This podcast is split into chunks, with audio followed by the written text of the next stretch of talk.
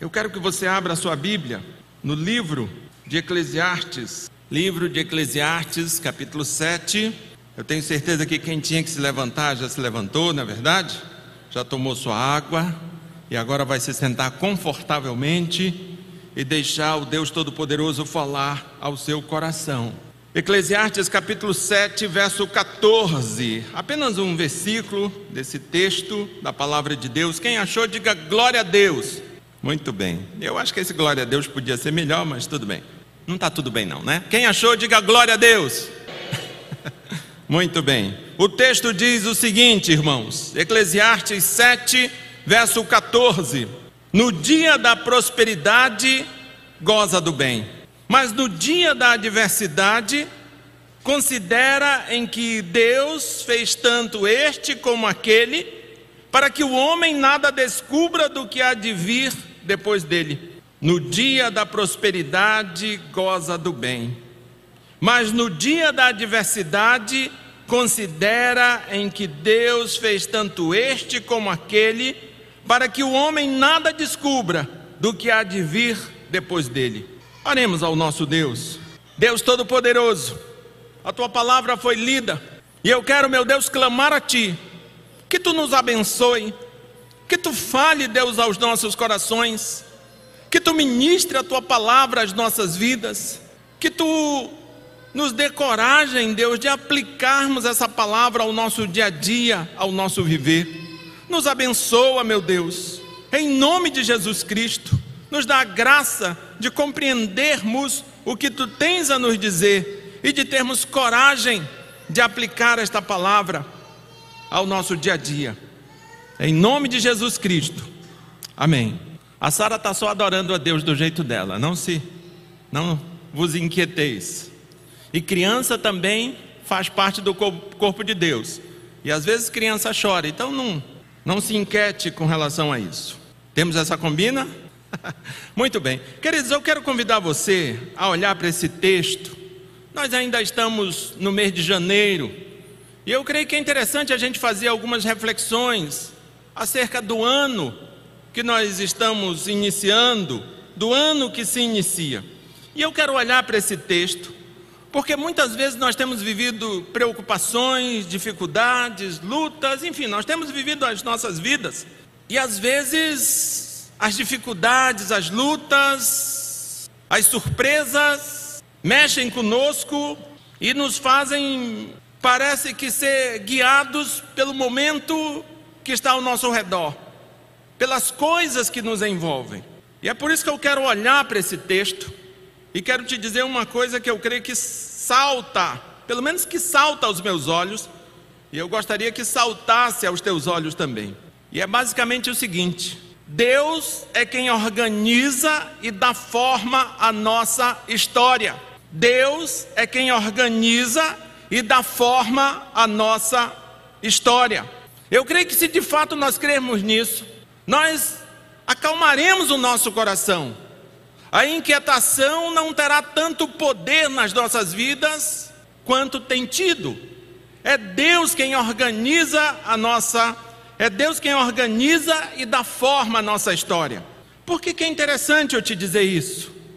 Eu creio que tem pelo menos três motivos que me levam a dizer isso a você nesta noite. Veja bem, o bem procede de Deus, por isso, quando ele for real em nossas vidas, deve ser aproveitado conforme as orientações do próprio Deus. O primeiro objetivo de eu te dizer isso é que o bem procede de Deus. E quando ele for realidade das nossas vidas, ele deve ser aproveitado, mas deve ser aproveitado conforme as orientações do próprio Deus. O segundo objetivo é Deus, ou melhor, é de Deus que procede todas as coisas. Por isso não há razão para vivermos aterrorizados e desiludidos, como se estivéssemos entregues à própria sorte. É de Deus que procede todas as coisas. Por isso não há razão, queridos, para vivermos aterrorizados, desiludidos, como se tivéssemos entregues à própria sorte. O terceiro objetivo Deus organiza a nossa vida de forma que nossa fraqueza fique evidente sua grandeza seja exaltada e para que assim vivamos em sua total dependência. É por isso que eu quero te dizer que Deus é quem organiza e dá forma à nossa história. Queridos, é interessante, há pouco tempo atrás, tem, pouco, tem menos de um mês, nós tivemos uma coisa que toda, todo ser humano é, espera, tem, tem assim como um momento especial. E para falar desse momento especial, no, no, no domingo passado eu até lembrava de Carlos Drummond de Andrade. Hoje eu não vou lembrar mais dele, não. Mas veja, esse momento, a virada de ano, é realmente assim um momento especial. Nas, nas viradas de ano, os crentes se confraternizam e desejam uns aos outros um excelente ano. Aquelas pessoas que creem no Senhor Jesus Cristo fazem isso, desejam uns aos outros que, essa, que cada um de nós tenhamos assim um excelente ano, que Deus nos dê muitas bênçãos naquele ano que se inicia. É isso que nós fazemos, é isso que os crentes fazem, desejam uns aos outros um excelente ano, muitas bênçãos de Deus na vida dos outros. Mas é interessante nós lembrarmos que os incrédulos também fazem isso. Os incrédulos também se reúnem, comem também da mesma forma que nós comemos, às vezes também bebem da mesma forma que nós bebemos, às vezes até ouvem algumas músicas gostosas de serem ouvidas, às vezes. Veja, os incrédulos também se reúnem com o intuito de desejar uns aos outros muitas felicidades, muita alegria, muita vitória. E qual é a diferença? A diferença é que o incrédulo, os incrédulos, eles compreendem que para isso acontecer, depende somente da realidade terrena. Não há assim uma intervenção divina para fazer com que isso de fato aconteça. O incrédulo que se preza, ele tem que depender somente da, inter, da, da realidade terrena, da, da realidade deste mundo. Senão ele não é incrédulo. Eu estou falando de incrédulo de verdade. O incrédulo de verdade, ele deseja que o bem aconteça ao outro, mas ele depende única e exclusivamente da realidade terrena. A diferença está aí. A diferença está que nós cremos. E, eu, e agora eu estou falando do crédulo de verdade, do crente de verdade. O crente de verdade vai entender que as coisas boas acontecerão, mas dependem da intervenção divina. Queridos, e por que, que é interessante a gente refletir sobre o livro de Eclesiastes. Porque veja bem, era o objetivo do livro de Eclesiastes é orientar o povo de Deus para que não vivam segundo a sabedoria humana, mas segundo a sabedoria de Deus. Ou seja, muitas vezes nós, nós fazemos as coisas que os incrédulos fazem, mas nós temos que lembrar qual é a motivação que nos leva a fazer aquilo. Nós nos reunimos sim e desejamos que Deus abençoe, que as pessoas tenham um excelente ano, mas a gente precisa entender que isso depende de Deus, não depende apenas da realidade terrena. E é por isso que o livro de Eclesiastes é escrito. Veja, voltando um pouquinho aqui, até para a gente compreender melhor. Quando nós olhamos, ouvimos esse termo Eclesiastes, é interessante que tanto no latim quanto no grego, bem como no hebraico, ele quer dizer uma coisa só: o pregador. Latim, grego e hebraico, uma coisa só: o pregador. E veja, você olha para esse texto e você não tem dificuldade de perceber que o pregador aqui é o rei Salomão, o grande rei que despertou assim encanto e fascínio de muitos reinos e povos. O grande rei Salomão. Esse grande rei Salomão, que despertou fascínio de muitos reinos e povos, que foi usado por Deus para abençoar o seu povo, mas que, como todo ser humano, não era perfeito e assim pecou e teve falhas terríveis. Você vê Salomão falando tanta sabedoria, mas imediatamente vem a sua, sua mente, a sua lembrança, se você conhece um pouco da história dele, você vai ver que ele era tão sábio mas cometeu erros tão graves. Porque essa é a direção de todo ser humano, queridos. Não há ser humano perfeito. Todos pecaram e destituídos da glória de Deus estão. Não há perfeição na humanidade. E uma das coisas que Salomão nos revela é essa: apesar de ter sido usado por Deus para abençoar o seu povo, como todo ser humano, ele não era perfeito e pecou e teve falhas terríveis. Mas, como eu já te disse, o intuito de Salomão é orientar o povo de Deus para que vivam segundo a sabedoria humana, ou melhor, para que não vivam segundo a sabedoria humana, mas segundo a sabedoria de Deus. E essa orientação fora dita lá atrás, há muitos anos atrás, talvez aí há quase Salomão viveu há mais ou menos uns 2.900 anos atrás da nossa era. Veja, aquilo que se aplicou lá nos dias de Salomão se aplica nos nossos dias também. É importante nós percebermos que não devemos viver segundo a sabedoria humana, mas devemos viver segundo a sabedoria de Deus. O problema é que a sabedoria humana é muito latente, a cultura é muito latente, está muito perto de nós. Mas eu creio que o intuito do autor desse livro continua muito presente. Nós precisamos continuar a ser exortados a não vivermos segundo a sabedoria humana, mas segundo a sabedoria de Deus. Veja, você vai ver que com esse intuito, você vai ver que o objetivo do livro é apresentar as respostas de Deus às mais importantes e variadas questões da vida humana de forma que o povo de Deus seja regido pelo próprio Deus e não pela cultura, pelo modismo ou circunstância. Você vai ver que Salomão, o pregador, ele vai apresentando essas respostas de maneira que as pessoas, que o povo de Deus viva segundo a direção de Deus e não segundo a cultura, os modismos ou as circunstâncias. Olhando, queridos, especificamente para esse versículo 14, capítulo 7, verso 14, você vai ver que o pregador ele ensina que é Deus quem organiza e dá forma à nossa história. Veja como isso é importante. Nos nossos dias é muito importante ser dito isto. Ao iniciar do ano de 2022, é muito importante que você que crer, que nós que cremos, lembremos disso. É Deus quem organiza e dá forma à nossa história. Porque às vezes a gente acha que é um sistema político, a gente acha que é a direita, que é a esquerda, que é o centrão, que é o, lateralzão, que é lá sei lá o quê. Mas veja, a Bíblia nos diz em alto e bom tom: é Deus quem organiza e dá forma à nossa história. Não são pessoas, não são sistemas. É Deus, queridos, é Deus quem organiza e dá forma à nossa história. O incrédulo não compreende isso. Mas se você crê no Senhor Jesus Cristo, você tem um dever e a obrigação de crer. Amém, irmãos? É Deus quem organiza e dá forma à nossa história.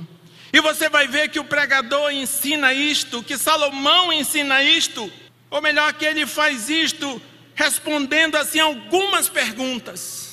Quando ele está dizendo é Deus quem organiza e dá forma à nossa história. Se você realmente crê nisso, descanse o teu coração. Quem sabe você está tão agoniado, tão agitado, tão perturbado. Se você de fato crê nisso, descansa teu coração. Não é o demônio, não é o cão, não é o capeta que, que organiza e dá forma à nossa história, é Deus. E Deus é bom. Deus é bom, sim, Deus é bom. Você canta isso, Deus é bom demais. É Ele quem organiza e dá forma à nossa história. Não é o diabo, não é o nosso inimigo, é o nosso Deus. O pregador vai fazendo, falando isso, ele faz isto, melhor dizendo, dando algumas respostas. Não são todas as respostas. A gente tem muitas perguntas e certamente eu não vou responder nenhum muito pouco das tuas, das tuas perguntas nessa mensagem, mas quem sabe eu respondo algumas. Quem sabe olhando para o texto a gente responde algumas.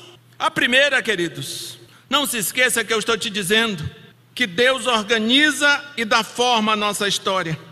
E que o pregador, que Salomão aqui, ele faz isso, ele trata disto, dando algumas respostas, respostas de Deus ao seu povo. Somente nesse pequeno versículo ele tem algumas respostas. Imagine no restante da Bíblia, né? Veja qual é a primeira resposta. A primeira resposta eu creio que está bem claro aí. O bem deve ser aproveitado. É, né? Quem é que não quer aproveitar o bem? O bem deve ser aproveitado. Mas nós precisamos perguntar: o que, que eu poderia te dizer sobre o bem nesse mundo de tanta teologia de prosperidade, de teologia de coaching? O que que eu te, o que que eu digo sobre o bem? Pelo menos três coisas aqui nesse ponto. Nem sempre nossa realidade será o bem. A primeira coisa que eu preciso te dizer, nem sempre a nossa realidade será o bem. Veja o que diz o texto. Eu botei em duas versões aqui para a gente não ter dúvida. Na revista e atualizada e na NVI. No dia da prosperidade, goza do bem. É no dia. Está implícito que nem todos os dias são dias de prosperidade. O dia da prosperidade goza do bem. Veja o que diz a NVI. Quando os dias forem bons, aproveita-os bem. Então, a primeira coisa que eu creio que eu preciso dizer acerca do bem é que nem sempre nossa realidade será o bem.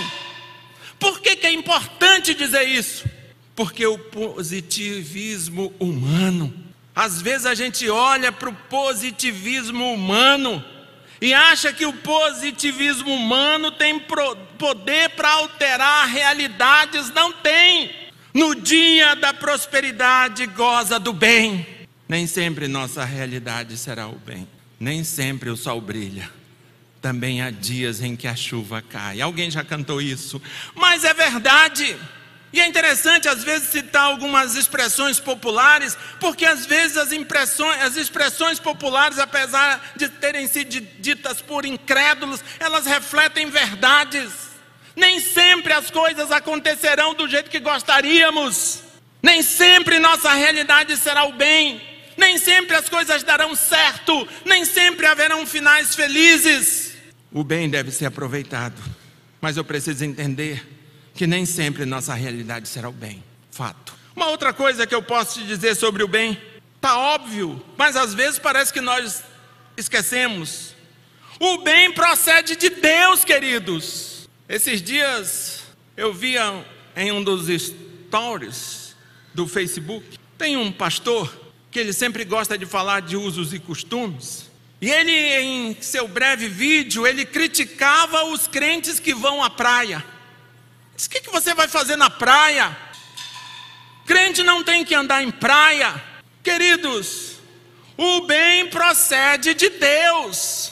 O mar procede de Deus, o sol procede de Deus. O que não procede de Deus é você ir para a praia para ficar procurando ver alguma sensualidade nas pessoas que estão ali tomando banho. Isso não procede de Deus, procede do cão. E aí eu coloco o mar e a praia, a areia, tudo num saco e jogo na bolsa do Satanás dos infernos. Queridos, o bem procede de Deus. O lazer procede de Deus, o que não procede de Deus é o nosso pecado, a maldade do nosso coração. Toda boa dádiva e todo dom perfeito vem do alto, descendo do Pai das luzes, em quem não há mudança nem sombra de variação. Tiago 1,17 nos diz isso. E Tiago chama Deus aqui, refere-se a Deus, falando de Pai das luzes, porque o povo de Deus estava achando que as outras coisas, o povo de Deus estava assim, vivendo uma cultura miscigenada, uma cultura, uma cultura misturada.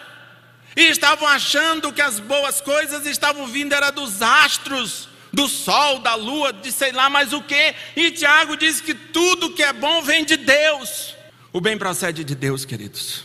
Então não diga que ir para o bar, ir para a praia é pecado. Não é.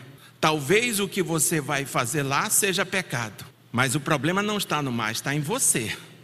É, está em você. O futebol não é pecado. Tem muitas outras coisas que não é pecado.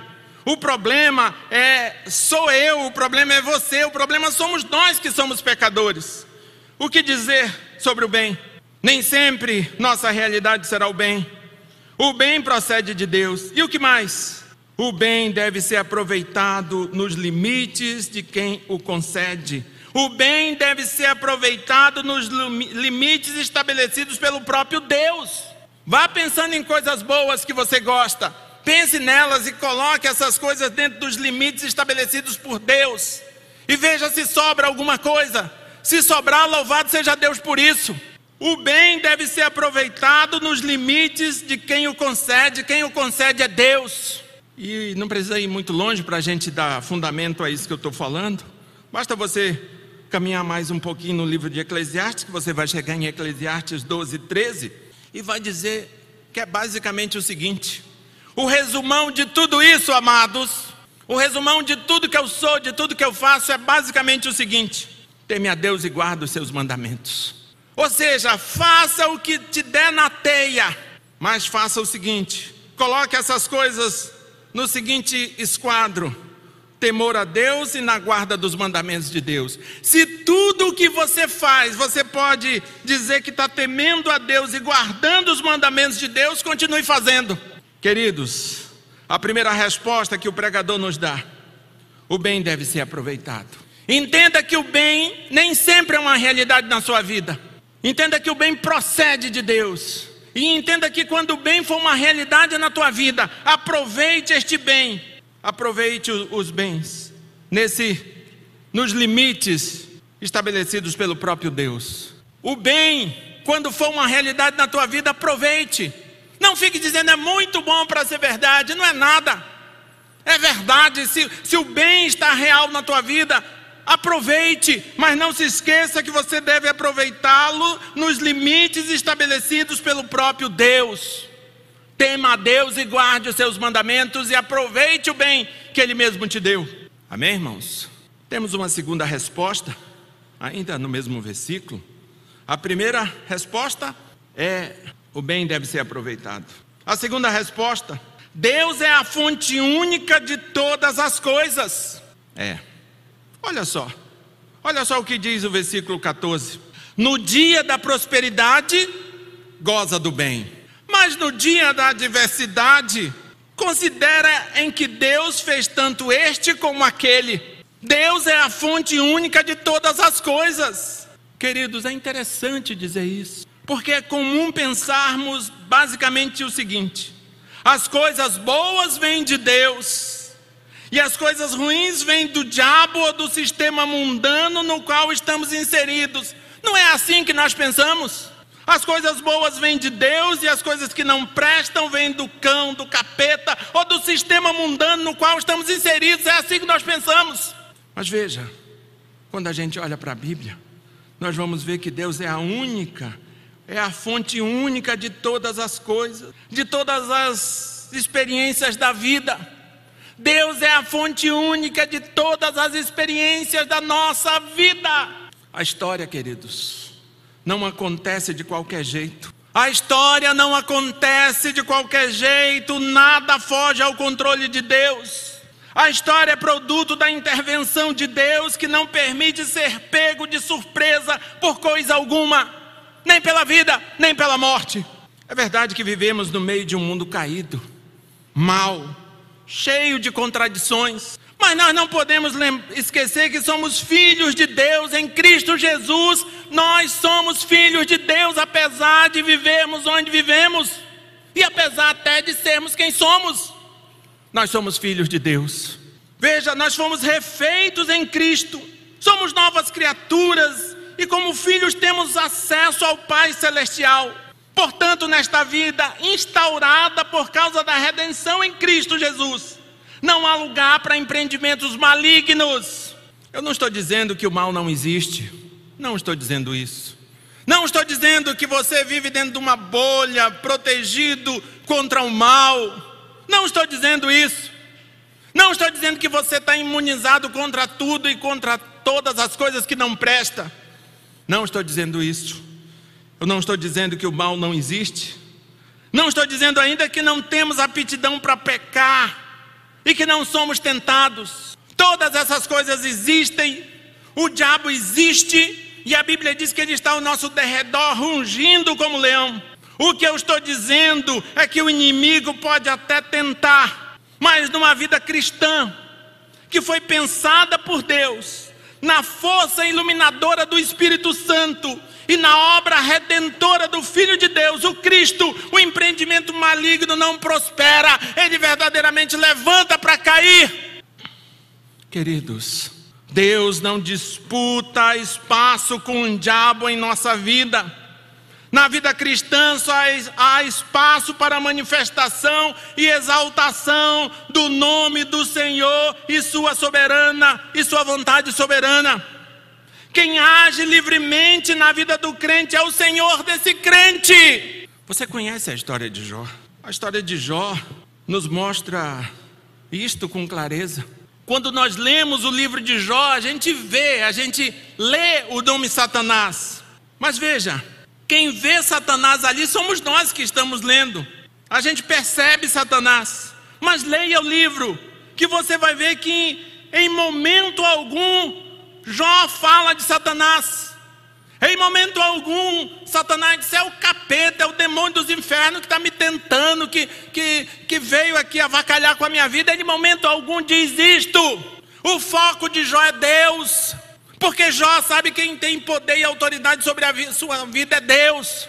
Tem uma passagem no livro de Jó que, no auge da crise, quando sua esposa o aconselha, dizendo basicamente o seguinte: amaldiçoa o teu Deus e morre.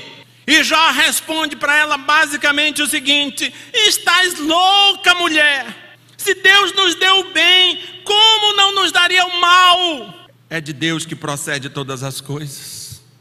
É de Deus que procede todas as coisas. Por isso não há razão para vivermos aterrorizados, desiludidos, como se estivéssemos entregues à própria sorte. É de Deus que procede todas as coisas, e nós já falamos aqui que Deus é bom, Deus é Pai, a mão dele não está encolhida para que não possa nos abençoar. Como assim eu vou viver aí feito um, um deixado para trás? Como assim eu vou viver como que um desiludido? Não há razão para eu viver amedrontado, aterrorizado. Não há razão para eu viver como se eu tivesse entregue à própria sorte. Essa é a segunda resposta que o pregador dá ao povo de Deus. E eu gostaria muito que essa resposta fosse assimilada por nós. Deus é a fonte única de todas as coisas. E mesmo sofrendo o que sofreu, a história de Jó, dentre tantas coisas, nos ensina que o foco de Jó, do início ao fim, Deus. Qual é o teu foco, meu querido? Para onde você olha quando tudo deu errado, quando você deu com os burros na água, chegou na conclusão que está dando murro em ponta de faca, para quem você olha? Para quem você olha quando você está triste, desanimado, quando a derrota é uma realidade na tua vida, para quem você olha? É para o diabo que está engendrando, está engendrando maldade, ele vai pensar em outra coisa. Qual é o teu foco? Deus é a fonte única de todas as coisas. Deus é a fonte única de todas as coisas. Não há razão para vivermos aterrorizados e desiludidos. Achei interessante que eu já tive muito medo. É, eu tenho essa cara assim de quem não tem medo, mas já tive e ainda tenho um pouquinho. Mas quando eu pensava nesse texto, eu cheguei à conclusão que o medo é a coisa mais inútil na vida de um cristão do que crer no Senhor. Porque é Deus, Deus é a fonte única de todas as coisas. E se eu estou com medo, na verdade eu estou com medo é do meu Deus, do meu Senhor. Como assim eu tenho medo dele? Então eu vou morar, morrer no céu assim, vou viver no céu escondido dele. Como assim medo? O perfeito amor lança fora todo medo. Porque esse perfeito amor entende que Deus é a fonte única de todas as coisas, irmãos. Como seria importante os crentes pensarem nisso? Creem nisso. Deus é a fonte única de todas as coisas. Não há razão para vivermos aterrorizados, desiludidos, como se estivéssemos entregues à própria sorte, como se diz, ao Deus dará. Esse ditado ao Deus dará não tem nada a ver de confiar em Deus, é estar entregue à própria sorte, rodado geral. É isso que quer dizer esse ditado. A segunda resposta: Deus é a fonte única de todas as coisas.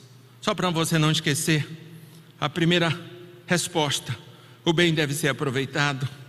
A segunda, Deus é a fonte única de todas as coisas.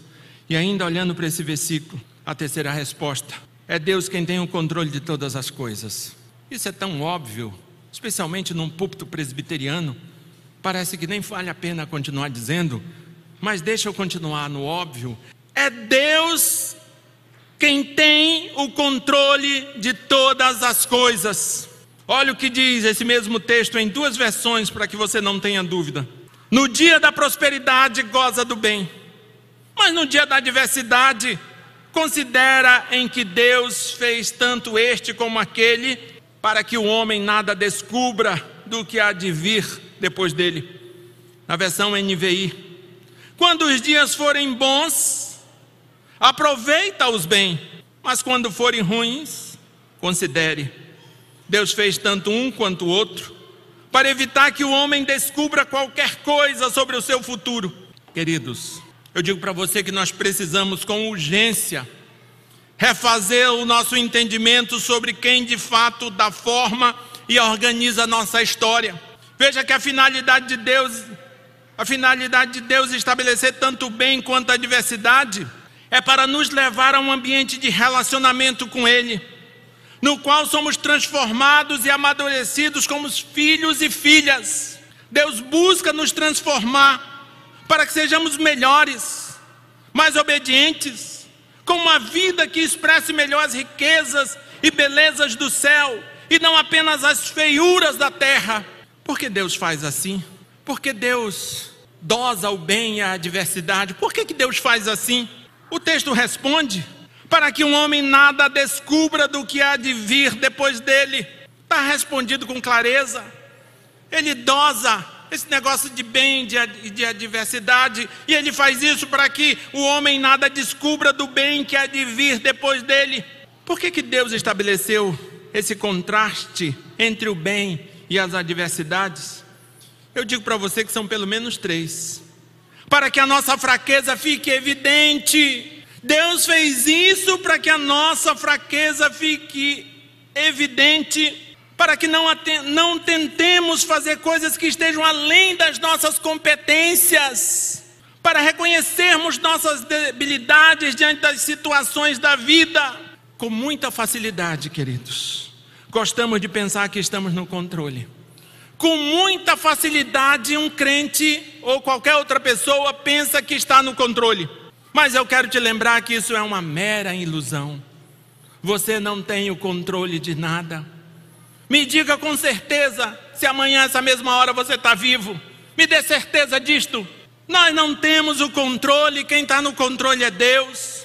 E Deus estabeleceu esse contraste para que a gente, para que a nossa fraqueza seja evidente. A gente não dá conta de ver nada que vem depois. Não dá. A outra razão, para que reconheçamos a grandeza de Deus e o exaltemos.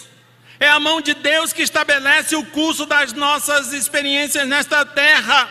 Deus usa os métodos e quem e o que Ele quiser.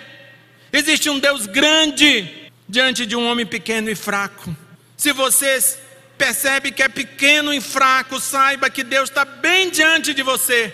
E por fim, queridos, para que procuremos viver em total dependência da providência de Deus.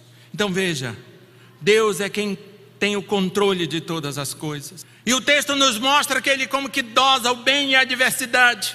E ele faz isso para que a minha fraqueza fique evidente, para que eu compreenda que eu não posso fazer coisas que estão além da minha competência. Eu não dou conta, por exemplo, de, de perceber, de, de, de saber o que vai acontecer no dia de amanhã.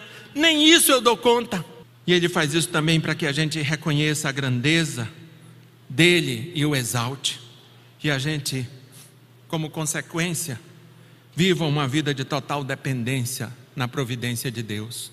Queridos, se você reconhece a tua fraqueza, se você é, reconhece a grandeza de Deus, qual seria a nossa escolha se não vivermos totalmente dependentes desse Deus? Para tentar aplicar isto que eu disse à sua vida, quero te lembrar o que eu disse lá no início. Deus é quem organiza e dá forma à nossa história não é outro, é Deus. Não é o coronavírus, não é a política, não é a autoridade A ou B ou C ou D ou qualquer outra letra do alfabeto, é Deus quem organiza e dá forma à nossa história. Mas nós precisamos considerar algumas coisas se quisermos aplicar isso à nossa vida. Veja, o bem procede de Deus e é Deus quem faz o bem se tornar realidade na nossa vida, e não o positivismo humano. Não basta você ficar dizendo vai dar tudo certo, vai dar tudo certo, pensamento positivo, cruza os dedos, vai dar tudo certo. Não adianta, essas coisas são manobras inúteis, são coisas inúteis que fazemos, porque o bem procede de Deus e é Deus quem faz o bem se tornar realidade na nossa vida. Por isso, creia em Deus, tema a Deus e guarda os seus mandamentos. É isso que você deve fazer. Não fique com, buscando essa ou aquela simpatia. Quem sabe você passou a virada de, do ano todo de branco. Quem sabe você não quis comer frango porque frango cisca para trás. Quem sabe você optou pelo menu porco, porque porco fuça para frente. Quem sabe você é dado essas crendices, mas veja, nada disso resolve. O que resolve é Deus, porque o bem é concedido por Deus e deve ser usufruído conforme os seus próprios regulamentos. Quando o bem for real em nossas vidas, devemos aproveitá-lo. Nós podemos e devemos sim aproveitar o bem, mas devemos fazê-lo conforme a orientação de Deus não conforme o nosso próprio desejo, não conforme a nossa própria maldade, mas conforme a orientação do próprio Deus. É de Deus que procede todas as coisas. Não estamos entregues à própria sorte. A história não acontece de qualquer jeito, não há razão para vivermos aterrorizados. Eu digo agora assim: pare de sofrer, meu amado. Pare de sofrer, porque é Deus é de Deus que procede todas as coisas. Ao invés de sofrer, ore a Deus, clame a Deus. É de Deus que procede todas as coisas. Não estamos entregues à própria sorte. Deus organiza a nossa vida de forma que nossa fraqueza fique evidente, Sua grandeza seja exaltada e para que assim vivamos em Sua total dependência. Dependa de Deus não se engane achando que você deve depender de você mesmo, das outras pessoas, ou das coisas que você tem. Dependa de Deus. Deus é quem organiza e dá forma à nossa história. E que Ele nos abençoe em nome de Jesus Cristo. Amém, irmãos? Fiquemos de pé e oremos a esse Deus que organiza e dá forma à nossa história. Ainda faltam muitos dias para esse ano acabar, muitos meses. Quem sabe você vive o ano de 2022 nessa perspectiva, hein? Toda vez que você passar por alguma luta, dificuldade, toda vez que tiver tudo de bom na sua vida, no bem ou no mal, no bem ou na adversidade, você possa lembrar: Deus é quem organiza e dá forma à minha história. Se tiver tudo bem, dê glória a Deus. Se tiver tudo mal, clame a Deus e dê glória a Deus também. Não deixe de crer que é Ele quem organiza e dá forma à tua história. Deus, nós estamos em tua presença. E ouvimos da tua parte nesta noite que és tu quem organiza e dá forma à nossa história, à nossa experiência nesta vida. Meu Deus, que isso não seja apenas palavras, que não tenha sido apenas um texto lido, mas que seja, Deus, algo que regulamenta os nossos pensamentos, os nossos sentimentos, algo que nos dá coragem para reagirmos diante das muitas lutas que certamente enfrentaremos vivendo neste mundo. Senhor, que em todo tempo e lugar, que em todo e qualquer mês deste ano, a gente possa lembrar que és tu quem organiza e dá forma à nossa história. Não é outro senão tu.